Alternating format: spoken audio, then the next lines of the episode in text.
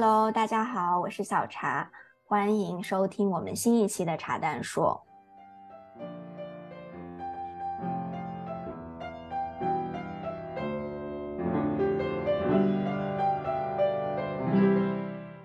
这一期茶蛋说应该是九月份我在啊希腊旅行的时候发的，就是想跟大家聊一聊豆哥的故事，请他来跟大家分享分享他彻彻底底、真真切切的摆烂生活。嗯，但是当时我们录完，Frank 听了以后说，我们两个完全没有讲出豆哥在欧洲摆烂生活的精彩，所以今天终于。请了豆哥，我们想啊重新把他的故事好好讲一讲，来分享给大家。那我们就先欢迎豆哥，先请他来给大家做个自我介绍。Hello，Hello，大家好，我是豆哥，就很开心小茶可以来希腊玩儿。嗯，我们在一起度过了两周很愉快呀、充实又精彩的生活。下面自我介绍一下，那我是土生土长的北京人，在北京工作了八年。算是像大家想象的那种白领的生活吧，就每天认真化妆，踩着高跟鞋，看起来光鲜亮丽的。那在我二十九岁的时候，发现了那个积劳成疾的身体不太健康，然后就决定换个地方要休养生息。然后三十岁的时候就搬来了希腊居住生活。那现在已经是年龄三十加的单身未婚女性。快乐的享受三年在这里的躺平摆烂的生活。你现在想起来，你之前在北京的白领生活，你觉得会是很遥远、很遥远之前的事了吗？你那个时候大概是什么样的？你可以跟大家介绍介绍你跟我们所有人都一样的白领生活。先先 介绍一下过去。嗯，我的过去就是跟很多。大家都一样吧，毕业以后，然后去选择一份自己觉得还不错的工作。那我就去选择了一个在国企做财务的工作。那工作很悠闲，但是，嗯，离家非常的远，每天单程的通勤时间有一点五个小时，而且内部避免不了那种尔虞我诈呀，啊，勾心斗角呀。然后我的部门领导病休，我就会承担他的一部分工作。但是之后会空降了另外一位领导，我就选择了离职。那想去尝试一下那传说中的外企工作，就那种竞争很激烈、跨着部门直怼呀、火药味十足的那种会议跟工作状态。然后更重要的是，就是工作离家很近，只有三站地铁或者骑着自行车就能去上班，就当锻炼的那种。然后结果刚工作了一年，就公司整体就搬到了离家又很远的地方。就我对于离家近这件事情是耿耿于怀的，我不知道大家。然后虽然一直就有锻炼，公司还提供那种健身房和瑜伽课呀，但我就还是会积累出内伤。就二十九岁的时候，那个年度体检就查出了身体很不健康，就是那种结节吧，还是什么囊肿，对吧？对，但是医生会说，我可能需要带着他一辈子。然后如果要是很严重，还要做手术。然后我就觉得还是挺严重的。医生还跟我说，你看那个老爷爷九十多岁了，你看他囊肿都十多公分了，他也不用做手术。然后我就觉得我可不想要这样。哎，我觉得你说的这个，大家工作几年的人多少都有一点。我跟 Frank 体检其实也有，我有一点。我有一毫米的甲状腺结节吧，Frank 也有什么，我忘了是他的哪个器官，反正也有。我感觉上班的人多少再好的环境，就你说的内伤吧，所以，嗯，我觉得听到的人应该都会觉得我也有，我也有。好，你继续。所以我就想要说是好好活着，然后有命挣钱也得要有命花钱，然后就选择了，嗯，先暂时休息。换一个地方生活，对。然后你就是三十岁的时候正式搬去了希腊，嗯，对，在那里定居。三十岁，大家会有被那种渲染的那种年龄的焦虑会被影响吧？那对于我就，其实我觉得就还好，没有特别深切的感受。我现在就三十多岁呀，然后单身啊，未婚啊，也很享受约会的过程，也不那么急着结婚，就比较放松吧。嗯，我到这边了以后就更加没有这种焦虑。就我身边的朋友会有那种有轰轰烈烈爱情，但五十多岁了还未婚，孩子都长大了，现在离异了呀，一个人。还会有那种有不到三十岁了就已经是两个孩子的妈妈那种全职家庭主妇啊，在这边大家都不是那么在意年龄吧，就很享受现在的生活带给自己的快乐。嗯，那你现在的百万，我想跟大家说一下，嗯，豆哥作为一个三十加的单单身女性啊，她在雅典的整个生活就是一种是真正的摆烂，就或者说是躺平，她是真的是躺着的，就是这是很多我们都觉得我们努力工作，然后有一天想要追求一个退休的生活，想要躺平。就是大家其实，在压力很大的时候，都特别向往的生活。他真的就是过的这样的生活。因为我九月份去希腊的时候，我本来想，嗯，是我我是去过生日嘛，我就觉得那我要好好犒劳一下自己，你看对吧？就豆哥说的这种火药味很重很重，然后会议里面各种互怼啊什么的，虽然没那么激烈啊，但我也觉得。工作那么辛苦，我去犒劳一下自己。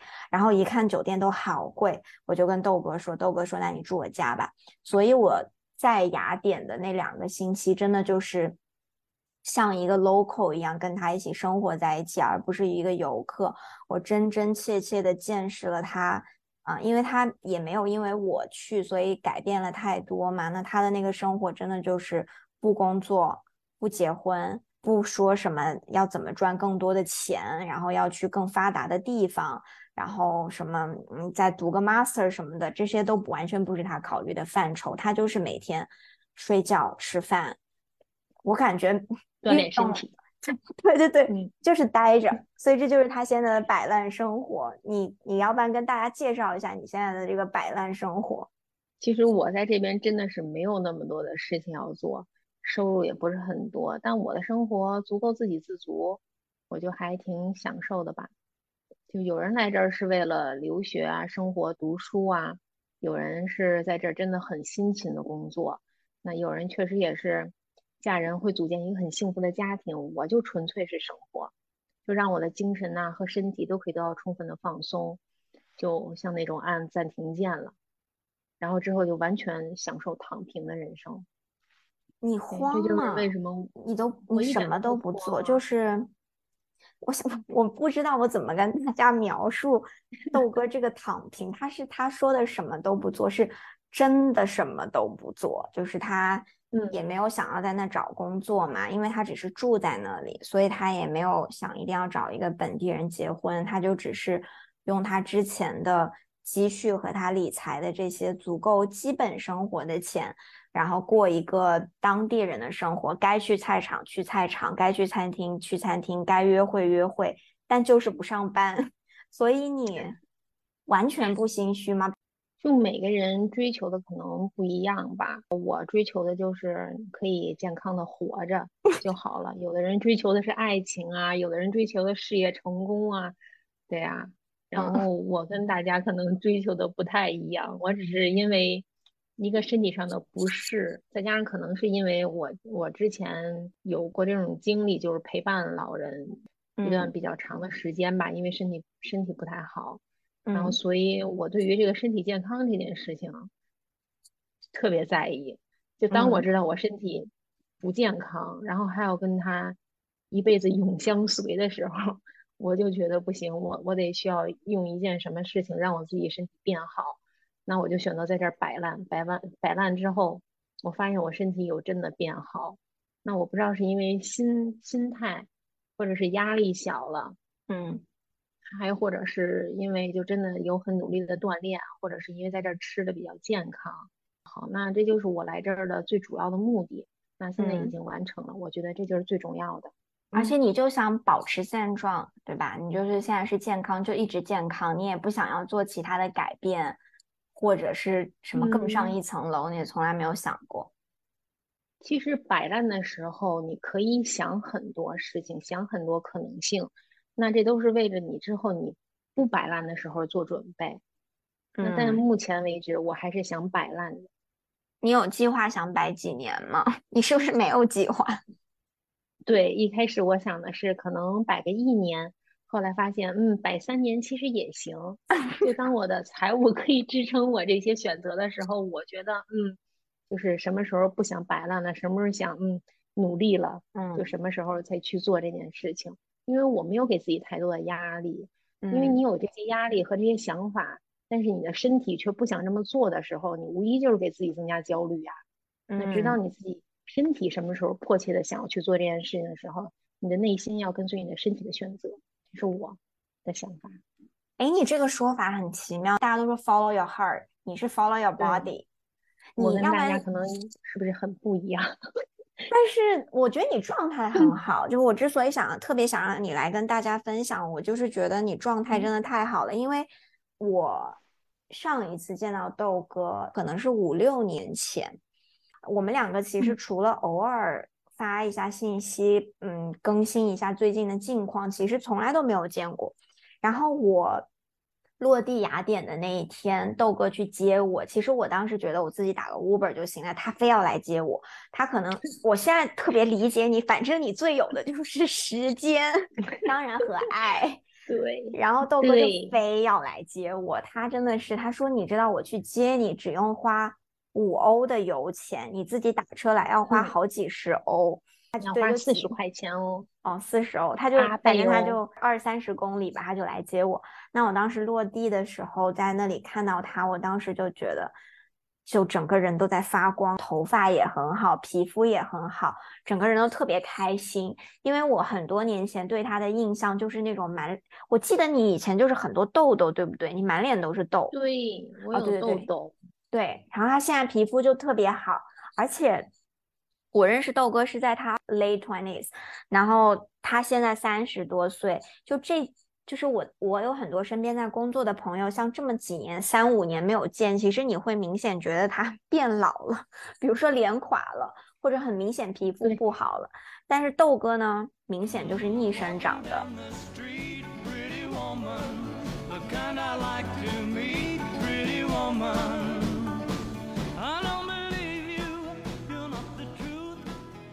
嗯，大家不认识豆哥，我想跟大家说一下他的风格。就是我不知道你们会不会有一些身边的一些人，你会觉得这个人他好像就还蛮适合生活在比较嗯西方 style 就 Western style 的那种生活里面。比如说从食物上、语言上，或者他追求的一些东西，你就感觉这个人蛮适合在国外的。但豆哥这个人呢？他首先英语很差，不好意思，我直说了，他这个语言 就非常是个问题。他是个理科生，他整个语言就是不咋通的那一种。然后呢，豆哥又是一个，嗯，完全，他很明显不是一个那种就觉得西方的东西就好的那种。就我觉得豆哥是非常。我们就不扯爱不爱国了。我觉得豆哥是对中国的文化了解的很多，然后又是从小在北京长大，嗯，也是那种，嗯，就是在很多饮食上啊，或者对文化上面这些，他很了解。而且我觉得他也是很享就我跟他做朋友这么多年，他虽然也旅行很多这样，但你从来都不觉得他是一个很想要出国的这么一个人。所以我就很好奇，你觉得你的这个种子，因为这个愿望得比较有力量、充足的支撑你这么久，你才最终会去做这个决定，而不是只是一个浅浅的觉得好奇。所以你有想过为什么吗？你为什么就觉得你想要出国生活？嗯，其实可能就是因为我一直都是在中国长大的，就是读书啊、工作啊、生活，从来没有离开过中国。就是只有在旅游的时候，然后短途的去经历过一些国家，嗯，然后也没有长期的在国外生活过，就是想出去体验一下这种不一样的生活吧。嗯，而且很多人对我的评价可能就如你所说，他们可能会觉得我不太适应，或者不太适合在国外生活。那譬如像我的性格呀、我的语言呀什么之类的，嗯，大家都会对你可能有一个。标签啊，或者是印象啊，但是对我来说，这个不影响我的选择吧。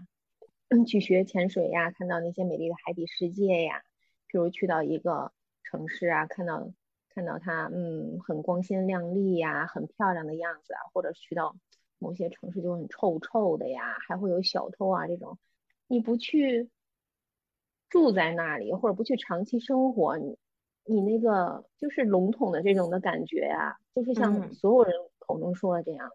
那像之前来过第一次的希腊，我也会觉得啊，就跟别人说的一样啊，就是市中心很破，然后他们喜欢看的那个卫城啊，就像心中的神一样的地方，也只是一堆在没复建之前也只是一堆柱子，但是当你知道它背后的历史啊。它曾经为了保护这个人民啊，或保护这个国家做出过什么，还有这儿的人都做出过什么，你就会觉得哦，它不一样。这只有你在这儿长期生活可能才会知道的。对，嗯，你一直想出国这件事情，我我很好奇的是，它一直是你的一颗种子。你会觉得你随着年龄的增大，它的力量会变吗？或者你会觉得？小时候很想，然后后面因为一些现实的原因，你你慢慢慢慢就没有那么想了，也不不想去付出行动了。你会有这种感觉吗？嗯，我不会，我只要是种子，我都希望它可以生根发芽的。那你就会，那你是那种会越来越强烈吗？就是你觉得我二十六岁还没有实现，我现在都二十七岁了，我就要去实现它？你觉得你是这样的人吗？嗯，我希望如果要是有机会的话，就要去实现这些事情。其实除了出国，我还想小时候的梦想就是开一个咖啡厅。当时搬过来这边之前，我还去连锁咖啡厅去在那边做兼职，去真的去学习怎么做咖啡，跟他们去聊啊，怎么去运营啊，这个还有一些什么销售手段啊之类的，就是真的让自己去实现去进入到它，然后为之后做一个准备。那我都是用。这些方式来，希望在未来的某一刻能让我这颗种子生根发芽。所以你现在还想开一个咖啡厅吗？我从来都不知道你有这个愿望。对呀，我一直有，可能我不太会说吧。譬如就像我突然一下出国，很多朋友也会觉得很惊诧吧。我喜欢就直接就去做，做完以后哦，大家就都知道了。嗯嗯，我现在也开咖啡厅的。我哦，这是我这真的我之前都不知道，因为我这么问是因为我自己是这样的感觉，就是。我前一段时间有一个猎头找我，有一个机会，然后这个机会是在爱尔兰，在 Dublin。那 Dublin 是一个现在很多的啊科技公司啊这些，他们都去那边设了欧洲的总部嘛，有一点像美国的 Austin，就是好像美国 Austin 像第二个硅谷这样子。然后 Dublin 有很多机会。那那个他那个猎头找我的这个机会其实特别合适，就是他也是因为看到了我的整个经历，他说这个很符合我们的期待。我那时候他找我的时候，其实我还就前段时间了，其实我还在我的二十岁的这个 range 这个这个范畴里面。我当时 心里想的竟然都是，如果他找我的时候我是二十五岁，我就去了。但我当时就觉得，因为我接下来也要考虑跟 Frank 要在哪里更 settle down，然后可能也会啊几年之内我们也要有生小孩的计划，那我需要更。明白我要在哪里先有一个大本营，我就不想要这样去，嗯颠簸了，也你就没有那么大的一个变化嘛。然后我当时就觉得，就好像你年龄越大，很多人都会觉得，就会劝别人，都是说你年纪小的时候赶快多去体验，你年龄越大，你的牵绊就越多等等。所以在你身上看起来，你就是你想要去做，其实从来都没有因为你的年龄在变大。你没有因为这个有更多的牵绊嘛？你只是觉得那时间会让你积累更多的东西，然后你过两年，你早晚都会去实现它的。我觉得这个很难得。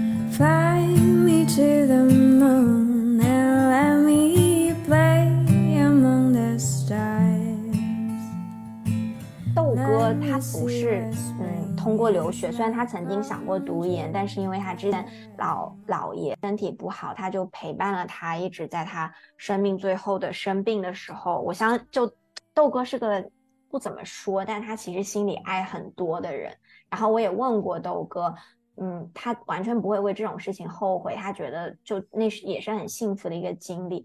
然后他没有读研之后，他现在正式搬到希腊，其实也完全不是靠读书或者嫁人这个样子。所以你还是可以跟大家说一说你当时做这个决定你自己的情况，然后你是怎么考虑的？你你觉得要最后辞职去希腊这个地方？就为了出国，确实我没有想过，就说为了要换国籍呀，去买一个身份呀，就也没有说就是出国找个外国人结婚。嗯，当时我正好刚跟男朋友分手啊，我跟他分手的原因也是因为他岁数比我大一点点，他有那个年龄焦虑在，他感觉到那个年龄就需要马上结婚生孩子。嗯，我就没有那么着急结婚，所以我们俩最后还是分手了。就当时。还拥有的就是我八年就辛辛苦苦打工搬砖，按照我的自己的储蓄计划来攒下来和投资攒下来的一点钱而已。嗯，而且我语言真的不是很好。对，这个我可以 证明。豆哥刚才说他不想要找外国男朋友结 婚，我觉得他其实他也不是不想找，只是谈恋爱是需要讲英语，他放弃了。没有歧视的意思，但是他真的英语挺差的，呃，我很敬佩他。就我觉得豆哥真的，他是个绝顶聪明的人，他英文这个水平什么都能懂，他一点生活障碍都没有。好，你继续说你的情况。也不是名校毕业呀，然后了解那种昂萨五国这种投资水平，对于我这种小的积蓄是非常不够的，就是没有很有钱，没有攒够那么多的钱，而且之后还是要躺平百万呀。所以你对于你的投资还有生活成本就需要非常认真的考虑，但是欧洲这些国家还是就有机会呀。然后如果你要在这里生活的不开心或者不适应，那想再去换一个地方生活，或者想要再回国继续生活，就再次选择那种压力对于自己来说就会小很多。尤其是当某一天工作就特别不开心，查这些资料啊，看各个国家的政策呀。找人咨询的时候就会超级开心，就有一种你触手可及的那种幸福感，精神上超级愉悦，就迫不及待马上就要行动，为接下来选择的生活得做更多的准备，就感觉幸福马上就要敲你的门了。对我对豆哥有一个印象，就是他以前经常教我怎么省钱，然后我经常，或者是他以前，我对豆哥的一个印象是，不只是省钱，他就教我什么时候该买黄金了。而且我们俩很多的这个对话就发生在下班在国贸的地铁站，然后我不知道大家 对北京的那个国贸的地铁站有没有印象，我也不知道它现在是不是那个样子。总归很多年前我还坐那个地铁的时候，我对它的印象就是很臭啊，因为人很多，它不通风，然后下班的时候就很挤，然后豆哥又比我高个。二十厘米吧，嗯，然后他就跟我一起，太过分了，你十多厘米，然后他就跟我一大一小的，我们俩在那里走，然后挨得很近。豆哥就会跟我说，最近这个黄金该买了还是该卖了？你关注一下。就是那个时候，豆哥也就比我工作多几年，我才刚刚毕业，所以这样回想起来，你。为了出国生活，你其实从很早开始，你都就是在做理财这个打算和计划，对吗？我会有自己的这种储蓄计划，从大学的时候就知道的那么一个啊生活方式或者是选择吧。啊，我从大学就开始坚持去一直去实行这个计划，直到我二十九岁。天呐，你从大学就开始？你是我学的是经济啊。那有什么？就你存钱的这个计划是，嗯，是可以跟大家分享的吗？比如说，你一定会每每个月拿出百分之多少的收入，嗯，存下来，还是怎么样？把钱花在刀刃上，没有那么必须的，必须花的就可以。暂时就先不要花，你把它攒下来，然后去做投资。就在你二十岁的时候做投资赚的钱，在你三十岁的时候，你会发现那是一笔巨财。哦，你这样一说，我觉得我对你的认知和之前的你的行为很多都联系起来了。因为我觉得豆哥跟其他的女生还是挺不一样的，就是他，嗯，首先豆哥从来好像都不会买很多，也不太追求那些牌子。因为他以前，我对你又有一个印象，就是以前豆哥他他滑雪把脚给把腿摔断了，好像。然后他以前穿高跟鞋，后来他就开始穿平底鞋，他就给我推荐了一些他觉得特别好的平底鞋，而且他全部都实践过了。他跟我说这个超级便宜，我记得你之前还告诉过我一个牌子，反正就两百多块钱一双鞋。然后又很舒服，超级舒服，超级软底儿。我对豆哥的啊认知和敬佩来自于，那是我认识他已经是六七年前，他给我推荐的那个鞋，我记得就两三百块钱。我上我两个月前去他家，在雅典，他还有在穿那双鞋。当然他有很多鞋和衣服啊，但是他真的是两百块钱花了，这个鞋如果是好的，他都可以留这么多年。你还海运把它全部运过去继续穿，对吗？嗯，那双鞋是新买的，虽然是一个牌子，但它是新的，但是它价格也没有涨。但我确实有很多十年前的衣服或者是鞋子，就是你只要身材没有什么太大的变化，买很好的衣服跟鞋子，你留着就可以一直一直穿。就我的物欲没有那么强，虽然我现在还是衣柜很满了，但是我没有在什么新添很多东西啊。这些东西都可以一直循环利用啊，对呀。而且我之前还参加过朋友的物物交换这种活动，不知道大家有没有听说过？就是把自己买过没用过的呀，或者只用过几次那种物品，通过物物交换就找到更适合它的主人。你有目标吗？因为。我觉得现在经济也不好，大家都意识到现金的重要了，所以其实的确消费降级是一个真的在发生的事情。但是你毕竟需要时间去积累嘛，并不是说你最近省一两个月钱，你就能攒够一个让你换一种生活方式那么多的钱。所以这个想要出国生活的种子埋在你心里，你你自己觉得。嗯，你有定过目标吗？你之前也没有想过，我就是三十岁要出去，你只是想我每个月要存一个比例的钱，但是就是赚的多就多存点，赚的少就少存点，这样吗？还是你要有一个明确的目标，你没有达到，你会想办法去把它填平？嗯，我会有一个目标值，你需要有那个目标值之后，然后你才可以去过你自己想过的生活吧。我觉得，嗯，当然也要考虑到你时长了。那譬如有的人可能就是想。嗯，休息一个月、三个月、六个月、一年这种短期的，那可能他不需要攒很多的钱，他只是让自己换一种方式，在极短的时间内。那像我，如果要是想选择一个比较长时间的这种，那我就需要一个比较认真的一个计划，不只要储蓄，然后还要投资，然后达到一定的金额，或者说可以是你自己日常消费的多少倍之后，它的这些分红。或什么什么的就可以维持自己正常的生活，这种对我来说是需要有一个线的。那对于需要短期的，可能就是大家需求不一样，可能也不一样。呃，其实我身边在国外生活的朋友还挺多的啊，大家都在不一样的地方，但是希腊真的是只有豆哥一个。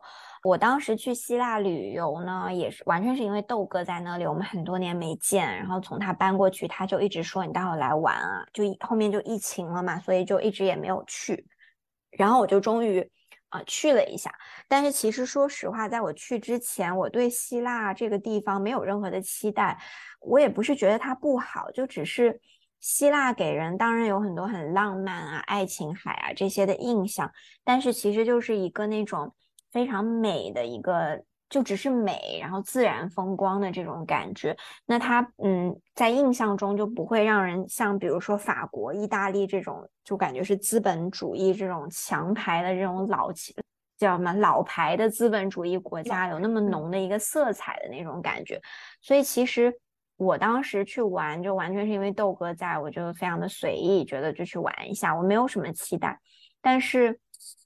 我玩下来那两个星期啊，我跟所有的人都这样说，我觉得雅典包括希腊特别特别的超出我的期待，那个感觉就是让人，我觉得那是一一个让人觉得特别特别治愈的一个地方，就是它阳光这些非常的好，就非常像南欧嘛，就如果去过一些意大利啊这些啊西班牙这种感觉，大家对应该都知道那种非常阳光灿烂的那些。那个天真的就是蓝到你，你看着都觉得自己出去就要被晒得很黑，但是你看到它，你就觉得心情特别好。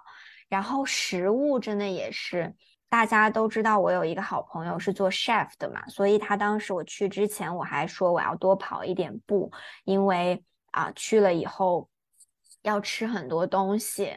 他就我朋友还跟我说，地中海的东西吃不胖的，就大家都这么觉得。那我去了以后，我真的觉得雅典和包括整个希腊吃的东西，我一直都跟豆哥说，就用一个词来概括，就是密度高，就是特别大份，然后。真的就是便宜大碗，你说它的烹饪方法有多不一样吧？就比起我们中国人做菜，真的是差远了，根本就没有那么多工序，也不像法餐那么精致。但是它的好吃，真的完全就是来自于食材，就是食材特别的新鲜，尤其是海鲜，我也比较喜欢吃海鲜。然后它的这些肉啊，包括蔬菜啊，真的就是。嗯，我印象特别深的是我我当时去的第一个早上，豆哥早上啊，我们俩就要出去吃东西，但是在家他给我搞了一杯咖啡，给我端了一盘水果，然后那个水果里面有一个无花果，我从来都没有吃到过密度那么高、那么夯实的那么大的无花果。我我之 前吃的最好吃的无花果就是新疆的那一种，我觉得已经很好了，但是豆哥买的那个。无花果真的就是深紫色的，然后里面的密度特别特别高，全是那个紫淡淡的那种甜味，然后特别的新鲜。因为它本身不是那种汁水很多的水果，所以它也不会是流汁，但是你就能感觉到那个新鲜的那种那种程度，你就觉得那一颗的那个价营养价值真的好高。然后还有杏子。就我每天都在惊叹于那个食物，就包括你随便出门去吃一个沙拉，那个黄瓜真的是大到脆到甜到清香到，我每天都在感叹。然后豆哥就看着我，就像一个特别没有见过世面的人，而且因为。我从新加坡过去嘛，新加坡本来其实消费就很高，就是同样的东西就很贵。对希腊的印象真的是从食物开始的，然后就到人。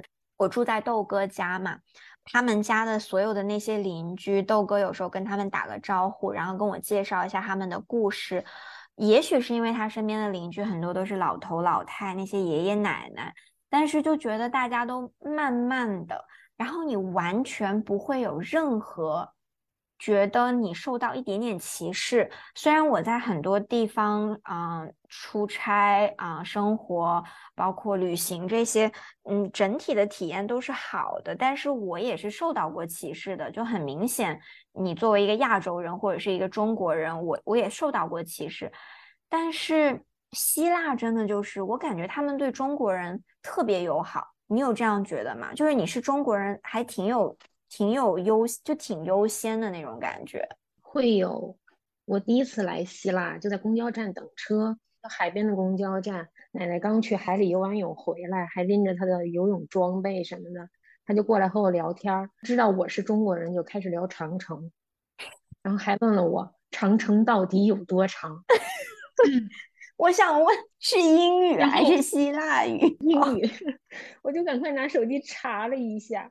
长城，嗯，大家记好是两万一千一百九十六公里，这个数字永久的刻刻印在了我的心里，就会他会对你的国家会感兴趣，嗯，而且你去超市，那个理货的爷爷会问你是哪儿的人啊，一听你是中国人，哦，就开始跟你聊太极，聊阴阳，聊功夫，就感觉很神奇。但是老呃年纪比较大的人会这样吗？你觉得？比较大的人英语会更好，而且会可能感觉到共通吧。在这种历史的长河里啊，他们可能会觉得我们的思想会更相近一些。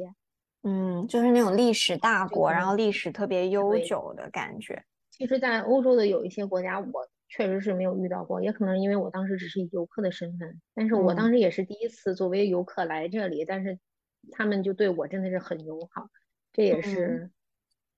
我会选择这里的其中一个原因吧。嗯，我真的觉得希腊的人给我的印象太深刻了，就是他们，就包括嗯，豆哥最早啊帮豆哥 settle 在那个地方的一个 agent，她是一个啊女生，就是一。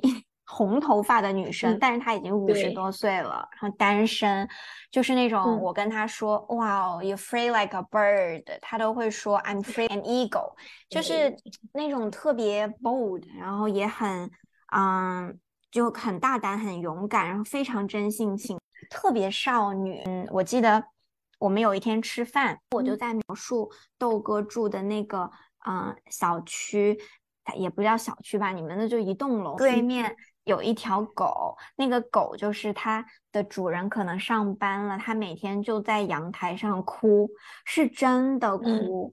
我还录了音给 Frank，就是那种很大一条白狗，嗷呜嗷呜的哭的特别伤心，然后一直哭，就是停都停不下来的那种。然后我只是把这个故事讲给豆哥的那个朋友听，那个朋友马上就非常的严肃认真，然后就说，嗯，他们不能这样子对这个狗的，这样会很危险，而且这个狗，嗯，就也会很不高兴，然后还会影响到别人。下次如果这件事情再发生，你们一定要告诉我，我要去打电话，我要去找这个人，或者，啊，我要找到那种机构，就是要把这个狗。虽然是抓走，但这个这个地方像那个狗的寄宿学校那样子，就是托管班，对 day care，就你不能把狗这样留在家里。他说我是会去类似于报警的，让别人去把这个狗带走，然后等主人回来再回来这种。我就觉得他们每个人都是那种又闲又热心，然后嗯，对，特别有责任感，就包括。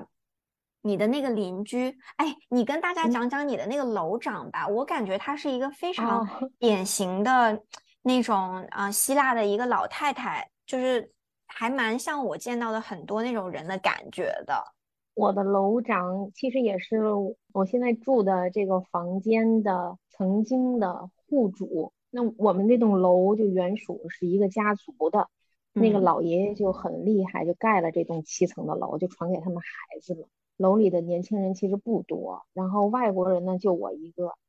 那我的邻居奶奶呢是一个退休的外科医生，嗯，他现在就有在。去做那种临终关怀，去照顾那些狗狗。之前他家是有两条狗狗的，疫情期间有送走一条很老很老的狗狗。前段时间又有送走一条狗狗，那个狗狗也是很老，走路只已经走不了太直的直线，听不到了，他就会需要花很多的力气去每天照顾它。就即使是有这样充实自己生活的一种工作以外，他还要负责我们整栋楼的所有的这些事务啊，比如收大家的每月的物业费呀，还要在油价低的时候。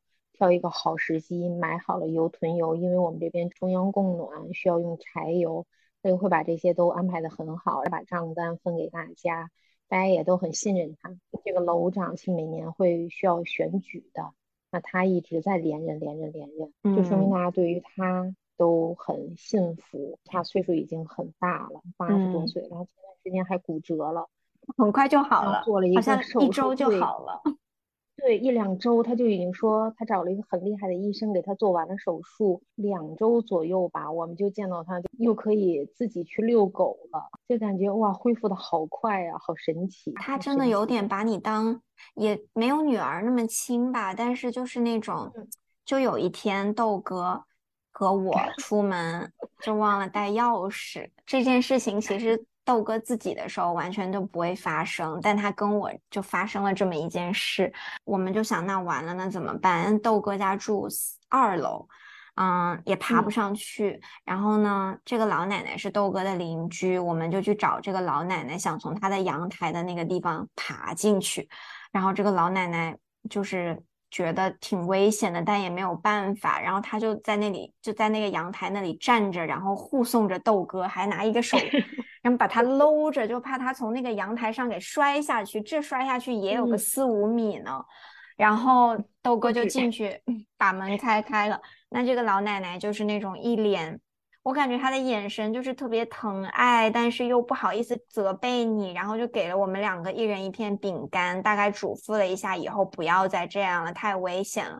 然后他的那个老狗就站在他的旁边，感觉那个。狗应该就像豆哥刚说的，也很老了，就走路都走不稳了，整个头也是歪的，可能也有一点老年痴呆感觉。然后就也歪这个头在那里看着我们，我就觉得就很温暖，就是大家都。非常慢的在生活，但是把每件事又做得很认真，没啥目的，但是就今天就是今天，然后每件事都认真的做啊，然后很简单，我就是那种感觉，我感觉那个感觉让我觉得挺净化心灵的，就像可能是因为我来自一个非常典型的亚洲的生活环境，即便是新加坡，新加坡跟中国其实很像嘛，也都是华人，所以你一下到了这样的一个地方。每天 慢成这个样子，然后大家互相多管闲事，是真的挺互相多管闲事的。我也要管你，你也要管我，但都是非常善意的。对，就觉得还挺不一样的吧，就这种感觉。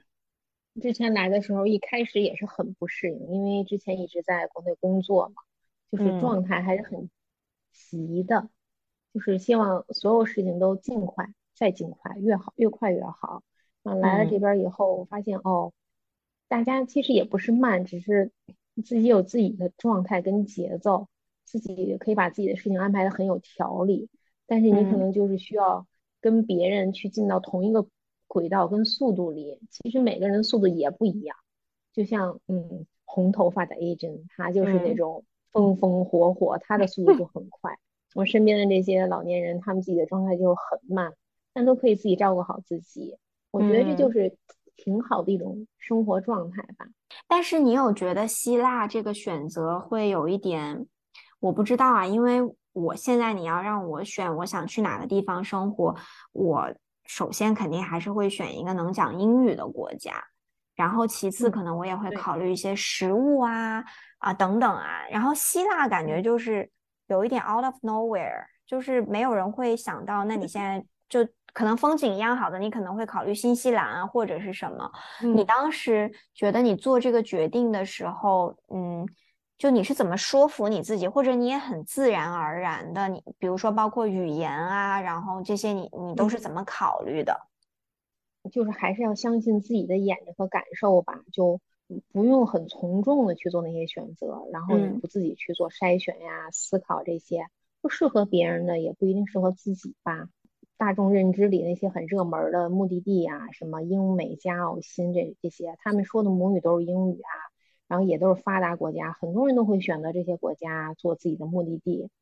那我只是希望选择一个适合我自己的目的地。我英语不那么好，就是听力和阅读还可以，口语那是稀碎。就大家觉得这是一个劣势，但对于我来说，反而就拓宽了我自己的选择范围。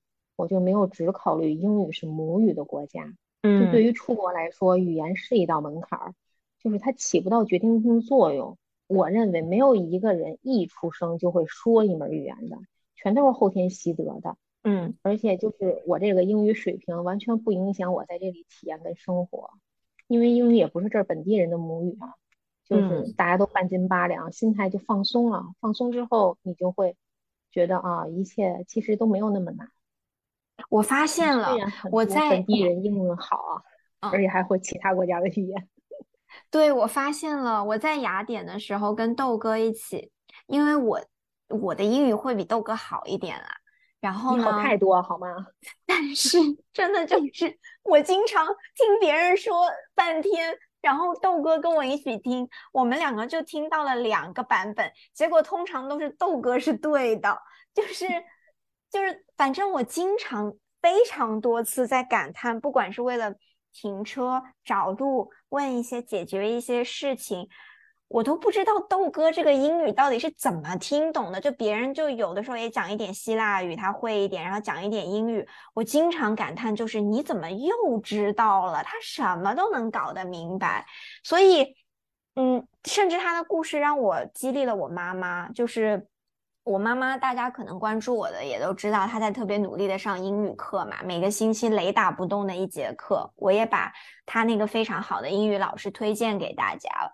然后我妈就是，嗯，她就觉得以后她也想跟我在不同的地方体验不一样的生活，我就经常跟她说，那你至少要语言要能懂一点。然后我看了豆哥的这个生活，我就感觉其实也不需要。就豆哥拿这个手机看一看这些词，翻译翻译，基本上就七八八他能理解就可以了，他生活完全都正常。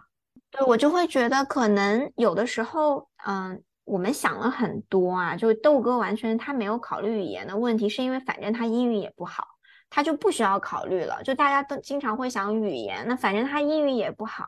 这也不是个加分项，他见人都不需要非要在一个讲英语的国家，那其他哪里都一样了，所以可能你就也看别的了吧。嗯，对，不是，而且主要是我在这边刚来的第一年就报了个希腊语班儿，哦，然后你还是学了的，学，对，当时我说学一门新的语言就觉得方便生活呀，也能更好的融入。嗯，但结果就是我的英语是在学希腊语的时候变好的。为什么？就 是原因就是因为可能就因为希腊语太难了，就班上一共六个学生，只有我一个亚洲人，我就是那个连字母发音对我都是一种挑战的那种学生，可能对老师也是一种挑战。而且我发现，就从小到大，我的数学老师、物理老师从来没有把那些符号都读对过。比如说很多什么阿尔法那些，对吗？那阿尔法、贝塔、俄阿嘛，他会非常奇怪的发音，所以那个语言老师就就把所有的精力基本都要花在我的身上。校长为了照顾我，还经常会跟我聊一聊啊，鼓励我就参加各种课外活动啊。上上他来讲的，我们的校长一个老爷爷讲的音乐欣赏课，都用英语吗？还用英语对吧？嗯，都是英语，对，授课都是英文授课，因为大家都从世界各地来的嘛。嗯，就是大家都会用英语来去学希腊语这门语言。嗯，对啊，还会学什么希腊舞啊什么之类的。哦，就是文化，对吧？对，就就不止语言，还有文化，就放到一起嘛。嗯，就你参与这些，就会有收获吧，而且你还能结交到这种世界各地的这种朋友啊。嗯，就你因为要用到英语，然后你又学了一门更难的那个希腊语，一下就觉得哇，英语太简单了，就是 逻辑跟语法太简单了，你只要勇敢张嘴说就行。因为我们义务教育真的学了英语十多年了，就是缺的那个表达的机会跟勇气。我现在还是散装英语，但是能听懂弄懂。什么叫做散装英语？我想问问。我觉得我我我的英语就是散装啊！你真的太可爱了。可以去做演讲的那种英语啊，而我就是那种散装的。但我可以跟大家讲一下，豆哥真的是完全不怕讲的，就是这个。其实我跟他一样，就是。豆就是豆哥觉得我英语好，但是我跟 Frank 的英语那个水平中间又有一个 gap。Frank 就总嘲笑我，他觉得我能英语进步就完全是因为反正我也不怕。在 Frank 眼里，就是我经常跟别人说英语，别人说别人的，我说我的，两个人都没在同一个频道上，都觉得对方和自己都懂了，就继续交流。然后 我看豆哥也是这样的感觉，但是豆哥呢也能把问题解决了，所以他永远都很淡定。我觉得。我现在觉得跟你的性格也有关，就是包括豆哥有一天轻描淡写的跟我讲说，我也在这儿被抢过，然后跟我讲了讲那些人是怎么抢他的，我听起来还挺吓人的，但他整个人就特别的淡定，就觉得也无所谓。我感觉就是他可能本来就是一个比较 chill 的人，然后到了这个环境里面就就。加速了他这个人格的形成，所以他现在就更摆烂，他人生态度就是这个样子，就摆的更烂，躺的更平。但你觉得一下就激发出了我的潜能？但是你觉得在你追求你的这个你现在非常自如的生活的过程中，你有遇到过什么困难吗？就我能想到的最重要的困难，其实就是比如说。你当时也需要说说服你爸爸妈妈吧，包括你真的，嗯，你你还是要做这个决定，因为我觉得你搬家听起来是一个很大的一个，你还是要决决心和勇气，因为你可以 跟大家讲一讲，你你搬家搬了，通常别人我忘记了，只是豆哥他已经说了，他十多年的衣服全部都在嘛，他真的整个家是从北京搬过去的，他包了一个很大的集装箱吧。就是都不是那种普通的包裹，所以你你这个过程中的困难，你你觉得有哪些困难吗？你现在看起来，就是在哪儿你都会遇到困难，但办法会比困难多。最大的困难就是合法留在这里吧。然后我的计划是拿工作前八年攒下来的钱，投资两套房产，这样有一套自己住，另外一套也可以拿房租，有一些被动收入。大大家听到这个不要被吓退，就是豆哥当时去，他是瞄好了时机，在希腊政府 破产之后的几年，房价也很低，他也就拿了一百多万人民币吧，他买了两套房子。这个嗯，政策的变化呀，包括一些他踩的一些坑啊等等，我们可以在火箭班里跟大家分享。就是其实跟你换不换护照这些没有任何关系，只是你能够更方便的可以待在一个地方，让你啊有这个选项啦。我就是为了能拿到这个长期的居留的签证，我就先参去参加的是国内中介的那种宣讲会，但是那个房屋价格真的超出市场价太多，贵的离谱。就我感觉他们的成本都花在什么租办公室啊、啊聘请员工啊、做广告宣传这上了。我就去找了一个希腊本地的房地产市场的官网找房子，那这之前就需要做一些。搜索呀，确认自己的需求啊，先选地址啊、区域啊、房型啊、什么楼层啊这些，然后你就开始广撒网，就要联系当地中介。就因为他们的就是官方语言也不是英语，那能提供英语服务的一些中介其实也并不多，而且他们这个回复效率啊，或者是根据你的需求，他们有没有合适的这些房源推荐呀？也不确定，所以我就几十封邮件，最后就有收到回复就十几封，最终就又只确定了三家中介嘛，安排好时间就买了机票，办了签证来看房子，一天都要看十套以上的房子，就感觉眼花缭乱。现学的那些房产英语也是终于派上了用场，最后就看中了两套吧，就这种东西都看缘分吧，就自己喜欢了就感觉就是最好的吧。最后就是需要一些手续啊，我是从。决定出国到真的就是搬来这里边住，一共用了有一年零两个月，那其中最后六个月就是还挺久的呢，一年零两个月。其实手续办的还是蛮快的，就决定了到办手续，然后最后那六个月就是我要辞职啊，还有搬家打包啊，还有处理国内房子的时间吧。中间还出现了一个问题，就是我喜欢的一套房子要付全款的。当天发现前房主在三天前把房子过就是交易给了另外一个买家，至于我需要再去远程看房子啊，这种是那个一直说你好美啊，那个那个音乐家，他就嗯，他的音他的家里全是这些 CD 呀，像黑黑胶唱片呀、乐器呀，他带着儿子居住啊，然后一直在夸我好美呀，然后我当时心想，哦，那这个房子一定是我的了。结果却并不是 糖衣炮弹吧？所以啊，我可以跟大家简单说一下，就是其实雅典的房价是很便宜的啦，就是你要想十多万欧，就人民币就几十万嘛，就是很容易买到一个房子的。但只是因为你还想要各种签证啊，这些会有一些限制啦。但是，所以其实我有一点好奇的是，你当时在国内这些信息，你其实全就是自己搜索的，对吗？你就自己去找，对呀，都是直接在网上搜索，因为现在跟原来相比，这些信息就比较透明了吧？因为你在网上搜索能看到海量的信息，但是你就需要自己去做筛选了，去确认自己的需求啊这些。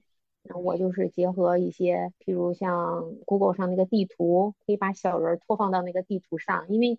你不不确定那个区域状态呀，那个街区呀，或者附近有什么，你会把小人拖到那个地图走一走啊，就假装自己是在那个卫星地图是吗？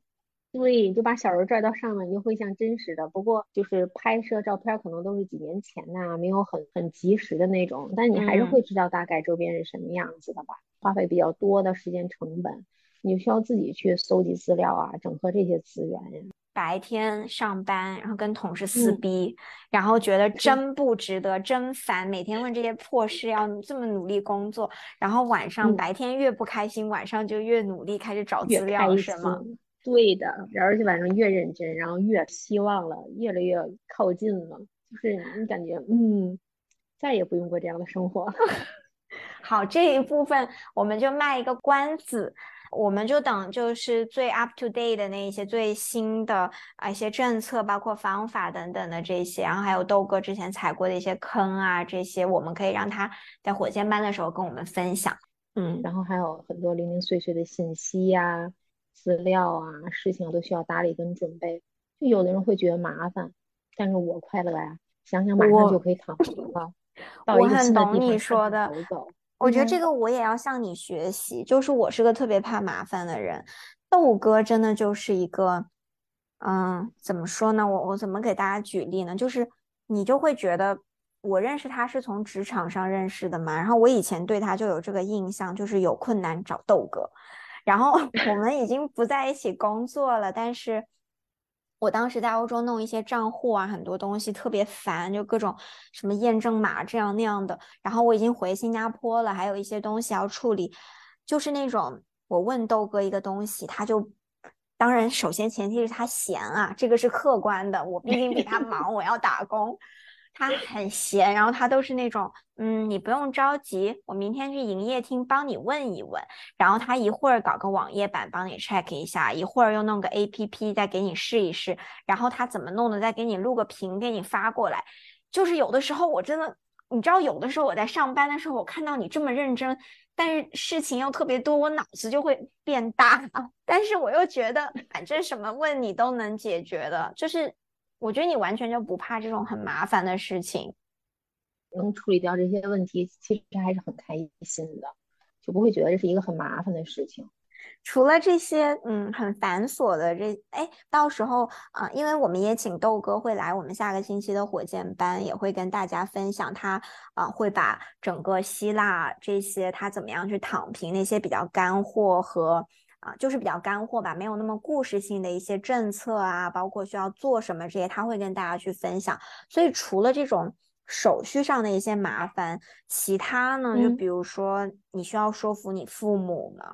其实我在出发之前，主要也是考虑了我父母家人的身体，就他们的健康是我就是义无反顾走自己的路的最好的支撑。但是其实我没有很费力的去说服我父母，就就我父母还从小还是挺支持我的，然后我也相对比较独立吧。他们有自己的事情要忙，然后我初中就上的是寄宿学校，嗯，周中的时候就在学校就会给他们打电话，那时候也没有。像现在这种就视频通话，就在教室后面那个电话机上，还要插电话卡给他们打电话。但现在回忆就还都是还挺幸福的。当我跟他们就说要出去的时候，他们就会说：“那如果我想要出去看看，那就去看看呀。愿意长居，我们支持你；如果不喜欢，那就回来，你自己决定好了就可以。那我充分的信任，我就会更加自信，就可以一个人健康独立的生活。”但因为你毕竟是自己去的嘛，其实，嗯，因为我我其实很多决定或者是一些变化，我有时候会想到有 friend 跟我一起，我感觉会不一样。我有时候想要一个人的话，你问我会不会还是那么有勇气，我其实心里会有一点点，我觉得我还是会少一些决心和勇气啦。我相信很多人应该也都问过你这个问题，就是。对你这么一个人去欧洲生活，你觉得你是怎么样去准备这些决心和勇气？或者你觉得你为什么根本就不需要准备，你就有呢？很多人都问过我，就是我怎么下定决心的，嗯，自己一个女孩子就跑去那么远的欧洲生活，包括有想去加拿大的朋友，最后还是在北京勤勤恳恳搬砖啊。不过他最近遇到真爱，准备结婚了。其实对于我来，对啊，不需要那么多决心跟勇气。那就是一个自然而然的过程吧。之前的铺垫呀、准备呀，就其实都是为了做决定的这一瞬间而已。嗯，当然这一瞬间的事情也是通过前期有积攒吧。然后当时选择就是在不开心的工作里继续待着，还是选择换一个环境跟方式生活，对我来说都是一样需要勇气的。而且对于我来说，其实当时保持那个现状更需要勇气。因为就当时有精神和身体的双重压力嘛，是我不想要的生活状态。那我如果选择换一个环境和方式生活，至少有一半的成功率，让我过上我想要的生活。你这真的是一个概率计算，而且非常的缜密。就这是我很想跟大家分享的，你的一个，我不知道是不是你的一个理论，因为我当时跟你聊的时候，我觉得你说的真的特别对，就是。大家很多时候都讲到那叫什么舒适区，然后就说你要鼓励你要踏出舒适区，但是其实它从来都不是一个舒适区。就是其实大部分人决定要改变，觉得需要勇气，但是其实很少的人是当下真的在一个真正舒适的舒适区，而只是因为身边的人都这么做，感觉不会出大的差错。就像。你还是在加班，然后跳槽，然后在都市里面生活。但其实可能你真的不适合，也不喜欢这个。但是你现在决定要去东南亚，或者你现在决定要去欧洲，这个感觉是个很大的变化。然后大家觉得需要勇气，但是其实很多时候我们真的不会考虑，我每天坚持去上班也很需要勇气。我们会忘记那个沉没成本就在那里，就还是会消耗你。但其实我们会忽略不计，认为这个其实是零 cost。但如果我现在要做一个改变的话，我要投入很多。我觉得大部分人的逻辑是这样的，但其实你你说的这个，我相信可以鼓励到更多的人。有看过一个讲座，就说为什么男性会比女性更容易获得更好的机会呢？就因为男性掌握了某项技能百分之三十的状态下，就敢去尝试这份这份工作或者这个机会，而女性要做到百分之九十以上的充分准备才会去接受，就很多机会就这样错过了。这不是普信男 吗？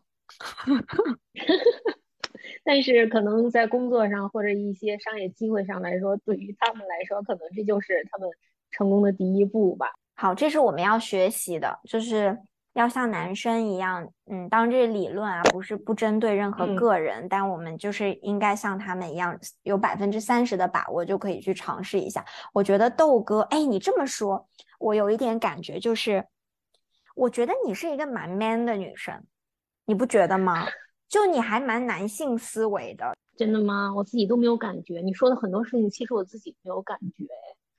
真的，真的，我我觉得你你我们两个聊了很多，你也这么跟我说，你就说，我觉得就豆哥的状态啊，我可以跟大家分享，他就是那种，有吗？这个很特别吗？不就是这样的吗？这值得惊讶吗？啊，还可以啊，差不多吧。我觉得你的生活态度就是这样，然后。在很多人看来很需要勇气的事情，你就觉得就自然而然就发生了呀，也没什么呀。我觉得大概就是这样。嗯，但你一个人在那边，你从来都不会觉得，比如说孤独啊，或者你的朋友啊，因为你在那边，你真的是空降吧？除了你那个 agent 当时帮你 settle down 的，你应该不认识第二个人了吧？对，哦，还有律师，有两个，哦，就这两个人，然后。你后面这些朋友都是新认识的，我相信应该也没有你国内很多认识了很久的朋友那么的亲密吧？你会孤独吗？你觉得？孤独倒是我从来没有感受过，就是从来没有，从来没。对于我来说，从来没有。可能我比较适应自己一个人的生活啊，适应我自己的生活节奏啊。嗯，可能因为我身边真的有朋友，就是可以在我需要的时候站出来。其实这个也没有说非要在身边才能怎样，或者经济上的支持也是足够的。而且对于雅典来说，这个地方人口密度非常高，城市非常小，但是有国家一半的人口都在这里，有五百多万人。就是认识朋友太简单，就你我去上语言学校会认识，去学车会认识，还有我这些可爱邻居啊。去买花，花店老板也可以认识。就这个国家人都会喜欢交朋友，所以你也比较容易交朋友。甚至在咖啡厅喝咖啡，都会有人来过来跟你聊。哎，这个我见识过。我觉得 这个大家嗯不要抱有一样的期待啊，因为豆哥长得好看，这是客观事实。嗯，就是那种我跟他。不重要，反正我跟他一起去吃早餐或者喝咖啡，然后只要我去上洗手间回来，已经遇到一两次了。豆哥说，刚才你一走就有男的来要我电话。好，这个是没有办法模仿和效仿和期待的。但是当你认识了一个比较靠谱的朋友，就像那个 agent 啊，你就成功的打入他的朋友圈了，然后你就发现这边人几个人里就能找到一个共同的好友，就非常容易啊。就我刚来的第一年。我去吃了一家本地的那种家族餐厅，是一个爸爸带着三个儿子经营，祖辈就传下来这种希腊的传统餐。嗯，那他的妈妈呢，是一个陶艺家，就餐厅的所有装饰品，桌上的蜡烛罐啊，全是妈妈亲手做的，非常有艺术感。我就说喜欢，然后硬送了我一个。就是在这边，你要跟朋友说你喜欢，他们就真的就直接会送你，欣然接受就好了。朋友也会非常开心，可能就是算是一个文化差异吧。怪不得，我想起来豆哥当时带我去他的邻居奶奶家，跟我说，你在他们家看到什么东西，千万别说你喜欢，你喜欢他就要送给你了。呃，热情吗？就就是反正文化就是这样的吧。我只是想问问你接下来的一些规划，因为你这摆烂也摆了三年了，对吧？按照你原来的计划，一年过去了，两三年又过去了，你有任何接下来你觉得你想蓄谋要做的事吗？比如说开你的咖啡厅什么的。开咖啡厅是一个，我还很庆幸我没有来的当年就去做这件事情，因为疫情的时候有。百分之六十的这种私营业主啊，都闭店倒闭了。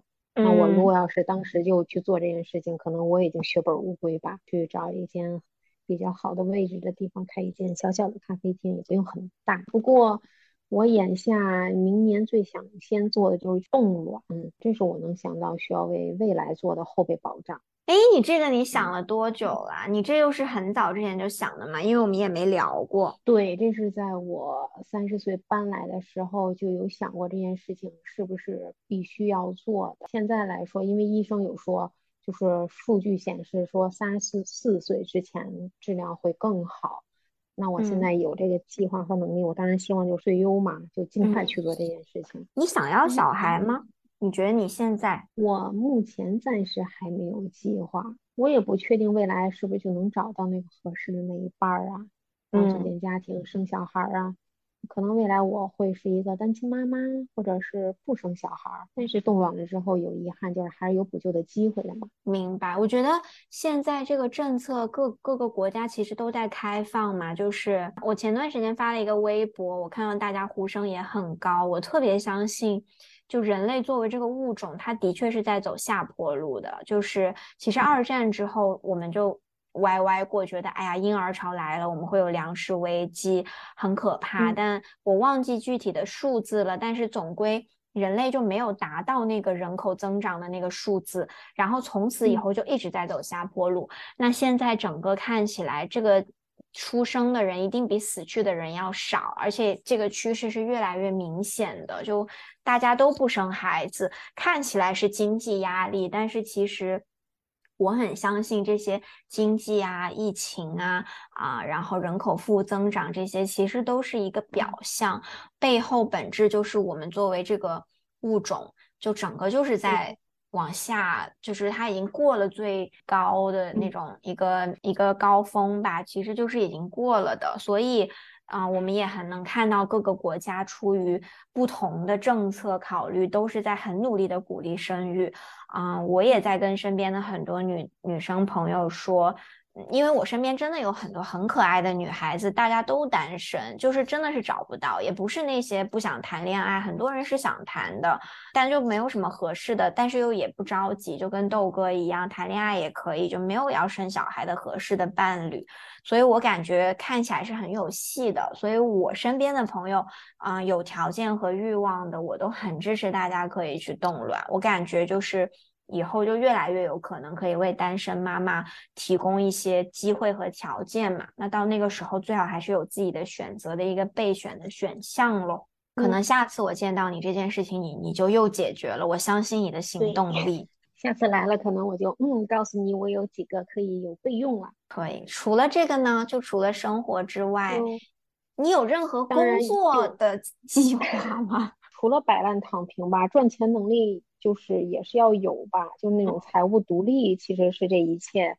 嗯，能享受这一切生活的这些前提条件吧。其实希腊生活不需要大家想象那么多，但是每个人想要的这种生活品质不一样啊，决定他的这个消费水平。那我就不是一个需要这种消费水平那么高的人啊。我可以花钱吃一顿很好的米其林大餐，这边米其林二星的正餐配酒也就二百五十欧一个人，普通餐厅的简餐九十欧就够了。糖就这些新鲜的、优质的这些蔬果和海鲜呀。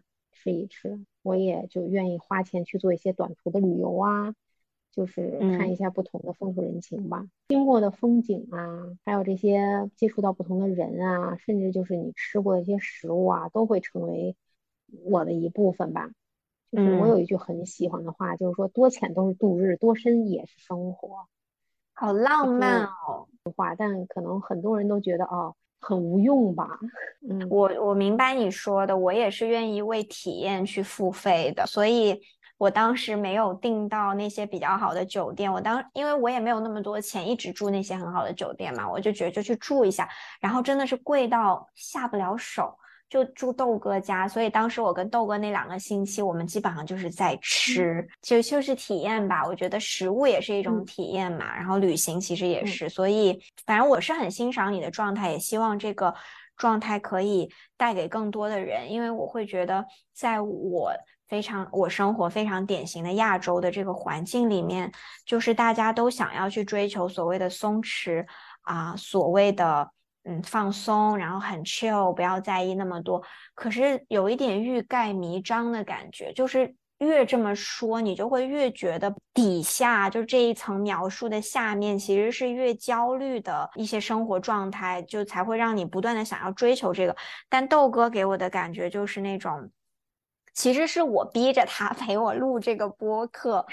去讲这些，然后他还写了可多稿子了，因为他觉得他讲不出来，就是很多我列给他的问题，比如说，我觉得你能不能跟大家分享一下你怎么下的决心，或者是什么？他当时第一次拿到这个，他就一直跟我说，这个我真的不知道怎么说呀，我没有思考过程，这件事情就这么发生了，所以他没有追求。我觉得就是是真的，就是他是真的。摆烂的态度和摆烂的行为，就直接导致这个结果，感觉中间也没什么弯弯绕，就很简单。所以，嗯嗯，我觉得在最后，你要不然就很轻松的，不需要任何准备和努力、努力挖掘的表达的，跟大家讲一讲你现在的一天吧，就你的生活到底是什么样的。我的一天其实就是上班的时候就想要那种无所事事、退休的老年人的生活，就享受自己安排自己的时间跟行程。那做自己去喜欢的事情吧。就很多人可能也觉得无聊，就没有工作呀，缺少那种啊社会价值。但对对比于被他人充实那种生活，我享受就是被自己充实的这种生活。每天早上做做瑜伽呀，那这是我坚持时间最长的运动。这是为什么呢？就是因为我许多年以前，我的第一个导师就告诉我，你的年龄跟身体状态会定格在你练它的第一天。就我感觉这是一个正向的信念吧。就虽然后来我还是得结节跟囊肿了，但是我还是会有坚持去做它呀。年龄增加，这肌肉会流失。上个月开始我就去健身房开始撸，我也奖励自己买了这种漂亮的运动服还有装备呀。现在就是那种。最菜的菜鸟配最棒的装备，实际健身房的那些肌肉大佬都穿的超随意，戴个耳机在那疯狂锻炼。上午我就会看新闻啊，了解一些知识啊。来到这儿时间更充分了以后，你会有更多的时间去了解这些信息吧，然后你会了解信息更加全面，然后可以去做一些小小的投资啊，在合适的时机。你看新闻是为了投资对吧？对，是为了投资的。嗯。就是对于你自己喜欢的事情啊，就每天坚持，对于这件事情就会越来越自信啊，也越来越得心应手。下午就会抽空会看一些英语啊、希腊语啊，会追剧啊、听音乐会呀、看展览、学画画、出海游泳，还学做饭。对我学做饭是来到这儿之后才学的。我想起来了，豆哥之前在家也是。那叫什么十指不沾阳春水的阳春水。以前我跟他上班的时候，都是我做了饭带去，我们俩一起吃。然后他最近，我上次去他家的时候，他跟我说，我我可能我忘了你是跟我说什么，反正你说你的那个手指的骨头变粗了一点，是因为现在要干很多活，打扫卫生、做饭什么的。然后最近买了扫地机器人，至少让我的工作量减少了一半吧。就我的生活节奏跟方式，对于别人可能真的就是还是那句话，就是没有用的呀。但是我觉得，就是这是适合我自己的方式，对我自己来说是有用的。头衔呀，啊，金钱地位啊，这些都没有关系，我就追求这种安逸健康的生活方式吧。你已经坚定到了。当你看到你国内的很多的朋友，他们在事业上，所谓的事业上啊，因为我真的觉得打工这个这个也就是个打工，有的时候我都没有办法，我都有点难叫出口，就是作为打工很基本的小土豆要叫做一个事业，但是大家还是通称它为事业吧，就是你会看到大家在事业上、金钱上一些进步和成就。你完全不会有任何的失落感和感觉，你你也不觉得这是什么差距，你你还是非常的热衷于维持和追求你现在的这个生活，对吗？对的，而且有时候还会为朋友的这种成功啊开心啊。我刚来这边没多久啊，就有问过一个朋友关于租船的问题。他就说最好的船就是朋友的船，所以我就希望他早日买船。你的朋友如果过得很好，那我就会为他很开心。我理解你说的这个感觉，就是你自己非常幸福的时候，你才会为别人的开心而开心。如果你自己都是很悲惨的时候和不满意的时候，其实你还是挺难为别人的好而开心的。我觉得差不多了，我基本上其实我也不知道我们这一期录完，Frank 会不会觉得我们讲出了精髓，但是我已经决定了。不管怎么样，就这么发了，我就剪一剪，然后把一些废话剪掉啊，就准备发出来给大家。然后豆哥也会参与到我们的火箭班里面，我们下周二开始，隔一天一场。那豆哥会和我们前一期茶蛋说的那个嘉宾啊，韦德，他在东南亚，在巴厘岛，完全已经 settle 在那里了。他们两个我们放在了一场，因为我觉得他们两个都是。是真的抛开了很多都市生活里面的一些欲望和追求，然后找到了自己特别特别，你可以说是很朴实，但是也是嗯非常实在的，让自己很安心和很幸福的生活方式。而且这俩人都是从来也没有想过要回头，就没有任何的遗憾，觉得。甚至他们两个有个很相像的地方，就当你问到一些规划的时候，像我们这种人吧，你也可以通称为俗人，就会有一些下一步的一些规划。但是韦德跟豆哥这俩人真的就是规划就是维持现状，我感觉你们两个是这样，所以我们把你们放在一场呢，就是非常的合适。然后想让大家也去了解一下这样的状态和生活方式，我觉得。当你掌握了这个东西，其实你不一定要生活在雅典。就当然你要追求一样的食物，这些你可能要去希腊。但如果你掌握了这个态度的精髓，其实你在任何一个二线城市和三线城市，你可以过一样的生活，这个是可以复制的。